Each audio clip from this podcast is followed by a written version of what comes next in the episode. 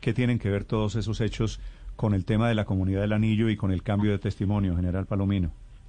Gracias por decirme esto. Mire, la famosa comunidad del anillo, que ustedes lo saben y yo se lo repito a los colombianos, lo que dio origen a eso fueron unos hechos que ocurrieron en la General Santander y en el Congreso, posiblemente, hechos que fueron investigados por la, por la Fiscalía hacia los años 2005-2006, tiempo en el cual yo estuve fuera de Bogotá y fuera del país durante 14 meses. Además, cuando se presentan esos hechos puntuales en la Escuela General Santander, yo ni siquiera estaba en el país. En la segunda investigación que realiza la Fiscalía, porque ya había hecho una en el 2005, que la había cerrado, en el 2015 precisamente hace esa apertura la Fiscalía y la cierra con este argumento.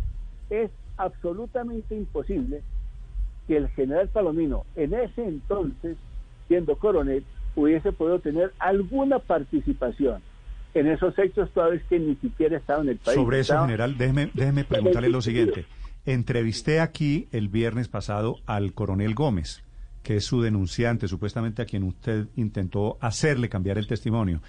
Y él dice que en su época se pusieron de moda en la policía las ceremonias de iniciación, que quería decir eh, desnudar, empelotar a los eh, muchachos de la policía, a los agentes, y embadurnarlos con melaza. ¿Eso es cierto? ¿Que usted participó en esas ceremonias de iniciación, en esos bautizos, como llaman en la policía? Jamás en mis 39 años de vida institucional participé en alguna acción de ese tipo.